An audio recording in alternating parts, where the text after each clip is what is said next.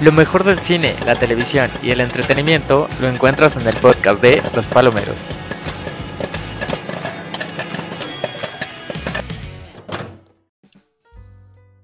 Amigos de Los Palomeros, ¿cómo están? Sean bienvenidos a una entrevista más para nuestro canal de YouTube y para Spotify. Eh, bueno, el día de hoy tengo un invitado súper especial, es Gerardo Oñate, quien, bueno, tiene toda una carrera eh, actoral en cortometrajes, en largometrajes y de hecho hace poco estuvo eh, como protagonista en Poderoso Victoria del director eh, Raúl Ramón. Y pues bueno, para no extenderme la presentación, Gerardo, bienvenido, ¿cómo estás? ¿Qué tal? Buen día, ¿cómo estás Eduardo? Pues un gusto eh, de estar por acá, de tener la oportunidad precisamente, como lo mencionas, de cotorrear un poquito sobre el proyecto, ¿no? Mi proyecto eh, profesional, llamémosle, y también todos estos proyectos que se me han atravesado eh, en el camino y bueno, sobre todo este, este poderoso Victoria que ya se acerca a su salida a cines y su aparición por ahí en un festival muy importante aquí en México. Así que bien, contento y pues agradecido. Sí, pues primero que nada, pues felicidades por, por este papel que haces en Poderoso Victoria y pues sí, esperamos eh, ya su llegada a cine. Platícanos un poquito de esta cinta, ¿cómo es que llegas a ella? Ah, ¿Hiciste un cast o ya estaban considerándote para el papel? ¿Cómo es que llegaste a Poderoso Victoria? Fíjate, en 2018 tuve la, la oportunidad de asistir a un casting justamente por invitación de quien fuera el director de casting de la película, Paulino Partida, quien es, bueno, fue mi primer maestro de actuación y quien me animó un poco a dejar la oficina, ¿no? Yo muchos años trabajé en corporativos, en agencias, en medios, estuve en radio, estuve en televisión y todo, y él poco a poco me fue, eh, desde que lo conocí, crucé por primera vez algo con él, me fue como animando y, más que nada empujándome, ¿no? A que yo por fin dejara la vida Godín y le entrara de lleno a la actuación. Eh, entonces, bueno, el Pau me marca. Digo, trabajamos juntos, hicimos comerciales cortos y demás. Entonces nos volvimos más bien amigos. Y un día me dijo, oye, man, voy a reforzar un casting de una película en Guadalajara, allá en Ciudad de México. Si quieres, pues date una vuelta para ver qué personajito te quedas. Y así, a huevo. Entonces, pues me lancé, fuimos yo y un amigo, llegamos y habían un par de conocidos, justamente alumnos de Paulino o gente que habíamos conocido gracias a él. Y e, e hicimos el cast, ¿no? Este, entonces, bueno, hicimos el casting y ahí murió el tema. Eso fue en mayo de 2018. Y a principios de 2019 se me empezaron a acercar para comentarme que les interesaba mi perfil para un personaje, que me iban a estar buscando, ¿no? Entonces fue desde enero hasta marzo, más o menos, abril casi, que em, pues sí me estuvieron como preguntando qué iba a hacer, cómo estaba, no sé qué, y el punto es que me quedo con el protagonista. Pero tuvieron que pasar 10 meses para yo enterarme de esto, y la verdad es que cuando me avisan, yo no sabía con qué actores iba, es decir, yo sabía de qué iba la historia porque Paulino me había contado, me habían mandado los sites para precisamente hacer los castings y demás y no sé qué. Este, pero no fue sino hasta un par de semanas después de haber recibido la noticia de que estaba yo dentro del proyecto que me fui enterando de quiénes iban y pues ahí fue donde pues, se me cayeron los calzones, ¿no? Porque no era un proyecto tan chiquito, es decir, me lo habían planteado como una peli independiente, no sé qué, y yo dije, ah, sí, está súper chido la, la idea, la historia, quiero ver el guion completo. Y cuando vi que estaba Damián Alcázar y Joaquín Cosío y Luis eh, Felipe Tobar y Roberto Sosa y Edgar Vivar y Adal Ramones y la España, y yo dije, este proyecto no es, no es un proyecto chico. Entonces yo ya estaba puesto, con eso me puse todavía más las pilas. Entonces, bueno, así, así más o menos fue la historia. Sí, claro, y como dices, o sea, no es una producción este, independiente, o sea, totalmente es una, una producción eh, bastante importante y con mucho peso, como lo mencionas. Eh, ¿Cómo es trabajar con, con este, eh, no, no, ¿cómo decirlo? No como es este nivel, sino como... ¿Cómo pues es trabajar Con, con, con actores tan reconocidos y, y cómo fue tu ¿Cómo fue tu experiencia profesional con ellos? Porque sí, como dices, ¿no? Fue llegar de pronto y, conocer a todo este cast, gente que tiene mucha carrera, eh, Damián Alcázar, Eduardo España, Roberto Sosa, Joaquín Cosío.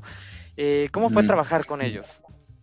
Fíjate, eh, cuando me lo preguntan yo trato de siempre decir lo que es, ¿no? Es decir, ellos son tan grandes en la industria del cine y la televisión en México y Latinoamérica y mundial, en el caso de algunos, porque son extraordinarios compañeros. Es gente que trabaja para ti y, un actor cuando trabaja para los demás en una escena hace que la escena salga como tiene que salir, que salga rápida, que todo funcione. Este, obviamente que, todo esto se desarrolle más que nada en función de la historia.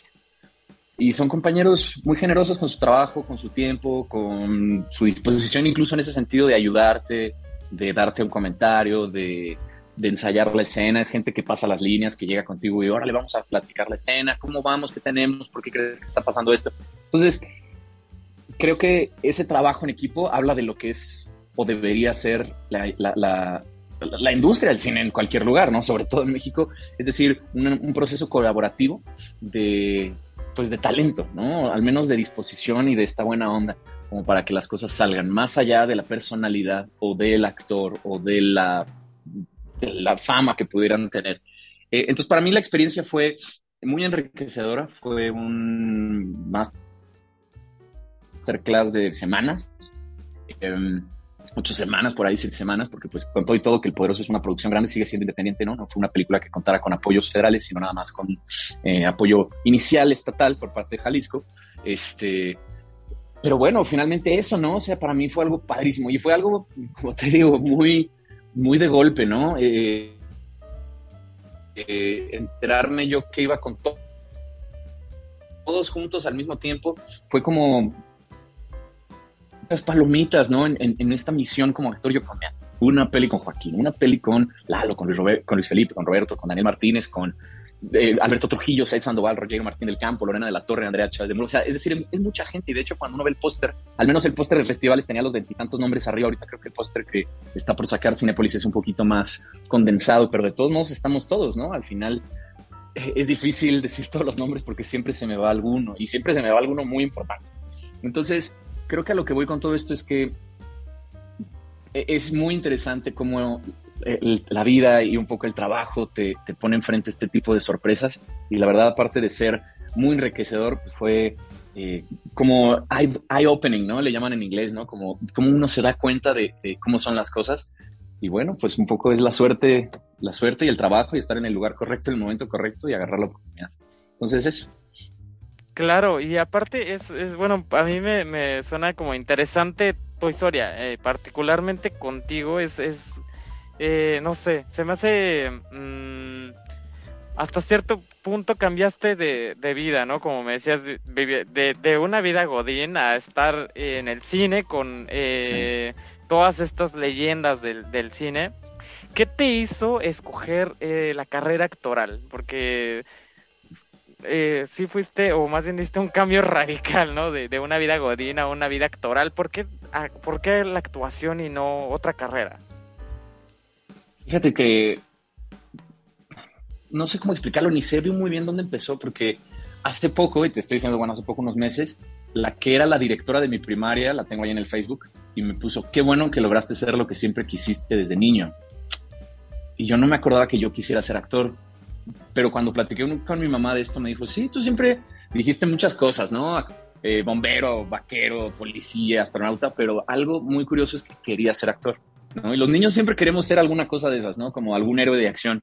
Pero me, me recordó mi mamá, justamente, tú querías ser actor, nada más, pues, actuaste de chiquillo, hiciste un par de cosas. De hecho, eso sí lo recuerdo, ¿no? Ya a finales de la primaria, que tienes un poquito más de recolección de lo que andabas haciendo por ahí en, el, en la escuela y en el receso, en qué sé yo. Eh, yo estaba como que en todo lo que fuera obras bailables y tenía que vestirme de abejita, me vestía de abejita. Entonces hice eso en la primaria, hice eso en la secundaria, todavía perseguí un poco el teatro en la prepa y por alguna razón lo dejé, ¿no?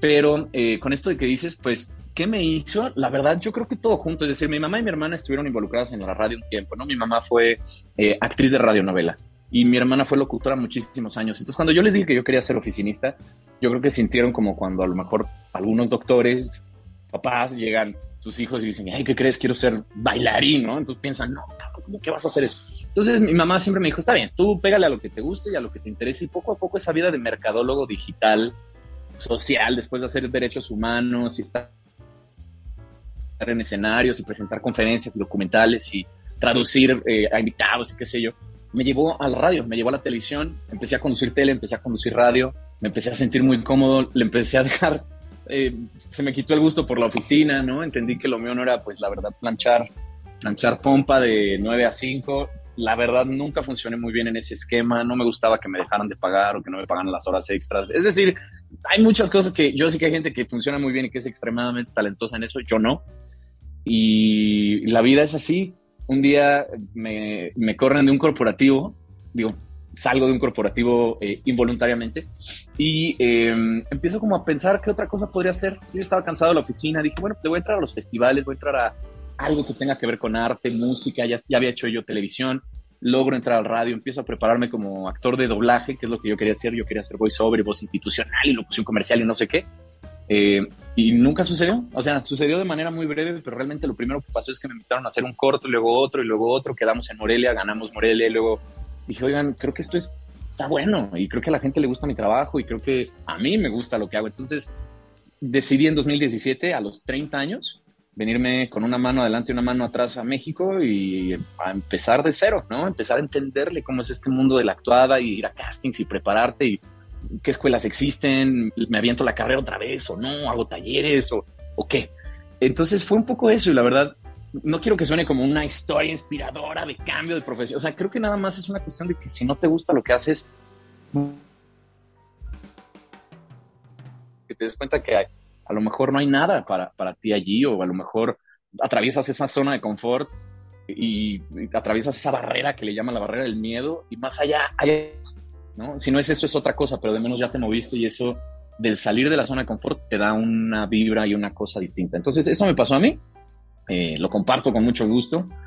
Creo que no hubiera sucedido si no hubiera sido porque ya no había nada que perder, ¿no? Es decir, este es mi plan C, era actuar o morir y afortunadamente empecé a darme cuenta que no es solo actuar, sino que también es crear historias, escribir guiones que se puedan producir, acercárselo a la gente que le pueda gustar. Entonces, como quien dices, sí es actuar y sí es echarle muchas ganas en la formación y está muy relacionado porque al final es un negocio de, mucha gente, de mucha relación pública, pero también es darse cuenta que si no hay trabajo, uno puede hacerse su trabajo, ¿no? Es decir, uno puede ser un empresario de, la, marca personal, entonces es eso, men, yo creo que darse cuenta que hay algo más allá. Claro, sí. Eh, está difícil, ¿eh? Sí, claro, y está, cañón cómo hiciste este cambio tan radical y en que cuatro cinco años, 17, 18, 19, 20, en cinco años eh, cambiaste totalmente tu, tu chip y tu estilo de vida y digo, como dices, eh, pues sí, ya, ya lo tenías, ¿no? pues sí, yo creo que creces con, con eso. Y qué chido mm. que está dando frutos y bueno, ahora lo vemos con, con, este protagónico que tienes, ¿no? Que no es cualquier cosa. Eh, ¿Cuál consideras que sería el, la meta a o bueno, no la meta, porque todo el tiempo tenemos metas, ¿no? ¿Cuál crees que sería ese punto clímax o, a qué punto clímax te gustaría llegar eh, a nivel actoral? Eh, no sé, qué te gustaría, no sé, trabajar con cierto director o ganar cierto premio. ¿Cuál mm. crees que sería como ese eh, logro que tú dirías, me mamé, ya, ya estoy satisfecho con, mi, con mi carrera actoral? Fíjate que yo creo Damián Alcázar dice algo muy bonito. No sé si es de él o si lo aprendió de alguien y creo que en ese sentido lo aprendí yo de él. Y él dice, el personaje que me falta es el personaje que sigue. Y el proyecto que más quiero hacer es el proyecto que sigue. Entonces, un poco la, lo que está detrás de esta expresión creo que es seguir trabajando. ¿No? Es decir, seguir explorando y seguir encontrando historias que valgan la pena contar. Yo creo que algunas valen más la pena que otras. Hay unas para el gusto y otras para el gasto creo que en ese sentido es eh, que se dé la oportunidad y que se dé la ocasión y que se den las circunstancias para que uno pueda hacer algo, creo yo, que como actor, eh, hacer algo que yo como público quisiera ir a ver.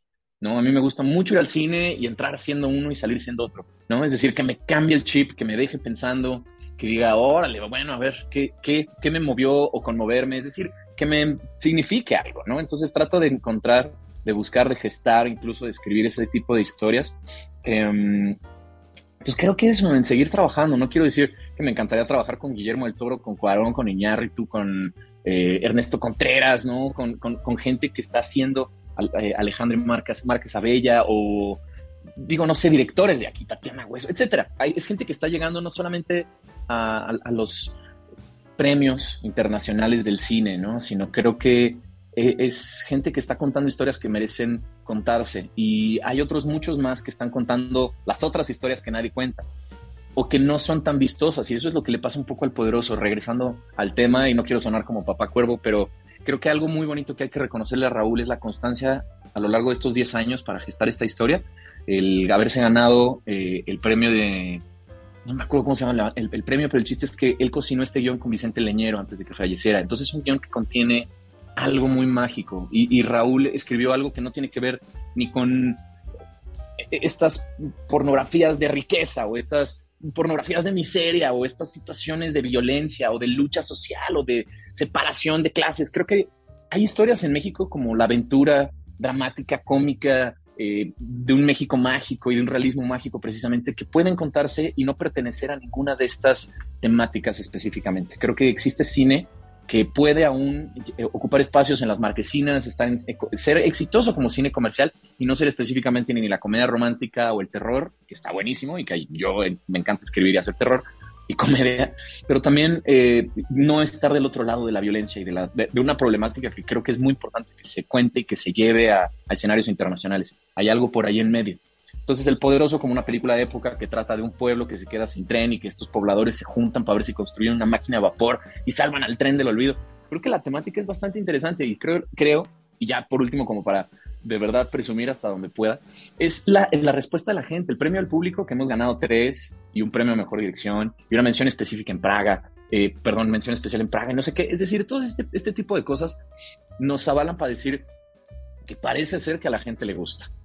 ¿No? Que la gente, el comentario general es que termina la peli y la gente dice, ¿sabes qué? Quiero traer a mi abuela, quiero traer a mi tío, quiero traer a mis hijos, quiero que vean la peli. Y ese compartir es literal las, las pelis de Canal 5 que ponían y no las quitabas. Estabas enfermo y tenías gripa, lo que fuera, y te echabas Star Wars ocho veces, ¿no? Entonces, creo que tiene algo el poderoso, que es una película que te permite disfrutarla mucho y que cuando termina y salen las letras y ves un poco el epílogo, eh, perdón, o prólogo, el punto es que cuando ves lo que está al final te emocionas y te deja una sonrisa y te deja una sensación muy linda de haber visto algo que te hace sentir bien, ¿no? Y creo que ese cine también existe en México y también vale la pena que se vea y se disfrute en las salas de cine. O sea, qué bueno que estamos regresando a la presencialidad y entonces qué bueno que por fin podemos compartirles que Poderoso sale el 24 de noviembre en salas de cine, eh, que la vayan a ver en cines, que por favor no la vean tanto en casa si pueden, hagan, el esfuerzo y finalmente disfrútenla como fue planeada, ¿no? Como fue diseñada tanto visual como sonora y como musicalmente, porque la música está buena, los efectos de sonido están buenos, la foto es espectacular, Raúl es fotógrafo aparte de director, ¿no? Es, su ópera prima, pero es un, trabajo de mucha calidad. Entonces creo eso. Em, pues vayan a ver El Poderoso, tenemos que decirlo.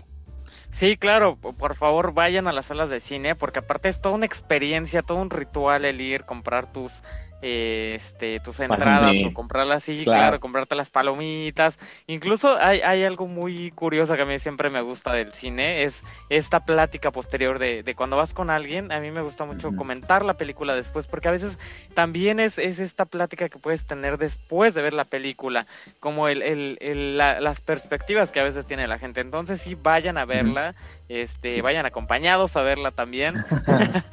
este... Mm, y pues nada, es creo que increíble todo lo que nos has compartido, Gerardo. Muchísimas gracias, por compartirnos toda esta experiencia personal y profesional, porque también eh, más allá de lo de lo profesional, también a nivel personal, yo creo que te marca, ¿no? El estar con eh, gente de este de esta calidad de, talento y, también tú eh, que, sigues creciendo profesionalmente y, y, que has pasado de los cortometrajes ya a un largometraje importantísimo este, no sé si va a estar en algún festival o ya directo se va a ir a salas en noviembre.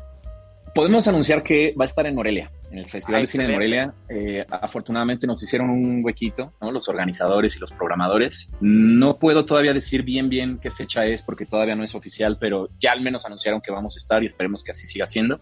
Para mí es muy importante, muy emocionante y un poco eh, atemorizante regresar a Morelia. Precisamente yo te mencionaba hace rato que eh, pasé por el Festival de Morelia, pero pasé por el Festival de Morelia porque yo crecí en Morelia. Entonces, para mí, pasar, ahora regresar más bien al Festival de Morelia con una peli de este tamaño es pues una especie como de sueño, ¿no? Es decir, como un, otra palomita este, por ahí que hay que marcar. Y lo bueno es que el Poderoso no va solo, por ahí traigo otro corto, que no, bueno, no lo traigo yo, lo traen el director, los productores y demás, pero es un corto en el que también aparezco yo que se llama Los Hijos de Dios, que es un corto que tiene su estreno y su premiere internacional de, la vida, pues ahí en el festival. Entonces está padre porque llevo dos proyectos o llevamos dos proyectos. Así que vamos a ver cómo nos va. Eh, otros proyectos te podría decir que viene La Laguna Rosa, una película muy linda, independiente de dos hermanos que se reencuentran. Eh, yo soy Arturo y mi hermana o media hermana es Mariana, que es una bailarina con síndrome de Down, bailarina de ballet con síndrome de Down. Eh, interpretado por Mónica Arce, una extraordinaria actriz y bailarina con síndrome de Down, que es genial y es excelente compañera, escrita por Juan Arce, su hermano. Y es una peli muy linda, muy dulce, es eh, otro feel good movie, ¿no? La terminas de ver y dices, ah, qué bonito. O sea, al menos, bueno, tiene esto un poco de lo que platicamos hace rato. Y otros cortos más que están saliendo o se estarán produciendo y que empiezan su ruta de festivales igual que La Laguna. Así que hay mucho trabajo, que afortunadamente empieza a verse cosechado, ¿no? Empieza a compartirse con la gente. Entonces, creo que la pandemia, si algo nos enseñó es que tenemos que sacar lo mejor de ella, ¿no? A mí me permitió encerrarme y escribir y escribir y escribir y cortos y largos e intentos de cosas rarísimas. Entonces, creo que es eso, ¿no? Trabajamos para que la gente lo vea. Entonces, estoy muy contento, muy emocionado y muy orgulloso de que precisamente las cosas lleguen a festivales o lleguen a plataformas o lleguen a cines. En este caso, bueno, el Poderoso pasa por Morelia y llega luego, como tú dices, el 24 de noviembre a Cinépolis tendremos muchas salas, esperamos. Y mucha gente, váyanos a ver. Y síganos en redes. Excelente, Gerardo. Sí, ¿cómo, ¿cómo estás en redes o cómo está la peli en redes? Así, Poderoso Victoria. ajá, originalmente era Poderoso Victoria, ahorita por cuestiones de distribución, para que no haya confusión, porque mucha gente decía Poderosa Victoria y pues no, es el tren, es el poderoso Victoria, por fin así se va a llamar. Eh, la Laguna Rosa, tal cual. Eh, los demás proyectos, Los Hijos de Dios, Tekenchu, que es un corto que escribí, que ahora se está convirtiendo en... Escribimos, escribimos. Es importante que lo diga junto con Roberto Chávez, mi socio, que es un gran, gran, gran tipo y con quien escribimos todas las locuras. Este, se está convirtiendo en película. Estamos en esa preproducción y no sé si me faltó por ahí otro, pero si no, de todos modos, agréguenme a mí. Yo estoy como Gerardo Oñate Oficial este, no hay ningún otro Gerardo Moñate, pero bueno, pues el mío se me antojó con oficial, este, por si las moscas, y estoy en Twitter, Facebook, Instagram y demás, así que síganme y ahí bien, ahí seguramente estaremos publicando todas las novedades sobre los proyectos en los que estamos. Excelente, Gerardo. Pues ya tenemos tus redes sociales, las de tus proyectos. Y pues nada más felicitarte una vez más. Este, no me canso de decírtelo. Gracias, este, porque es que en verdad no es un proyecto eh, cualquiera o independiente, es un proyecto importante. Y muchísimas gracias, Gerardo, por compartirnos tus redes. Muchísimas gracias por compartir toda esta experiencia. Una última pregunta. Sí, señor. A nivel eh, personal, ¿qué le recomendarías a alguien que justamente tiene esta espinita de, dejar esa zona de confort y, que lo quiera hacer y dedicarse a, la carrera actoral? ¿Qué es lo que tú le dirías? Ah, empieza por esto, este es el primer paso. Órale. Mira, yo, hablando desde mi, muy personal experiencia, creo que no hay nada como aventarse al vacío. Es decir, eh, un poco hacer las cosas sin red de seguridad. Quiere decir que si uno quiere ser músico, quizá hay que dejar la chamba de oficina. Ya sé que está difícil, si uno quiere ser artista, pues quizá hay que concentrarse. Es decir, poner todo allí. Eh, creo que es importante, es muy difícil. Yo sé que no, todos no todos pueden o podemos, o en mucho tiempo yo no pude. Em, creo que es eso, pero más allá, hay que, hay que, hay que entender que esta carrera en general esta carrera que, que llamémosle está empezada por la pasión, es una carrera de fondo, es una carrera de resistencia. Hay que seguir en ello. Y creo eso, man. O sea, hay que ser pues muy constantes. Por ahí, creo que nada más como, como corolario, ¿no? Este, yo vi una, una masterclass de Antonio Sánchez, que es el que hizo la música de Birdman. Es un baterista que no lo quería nominar a mejor soundtrack, porque solo la batería, qué, no sé qué. Pero él dio una masterclass en Morelia y dijo, no hay nada como ser profesional.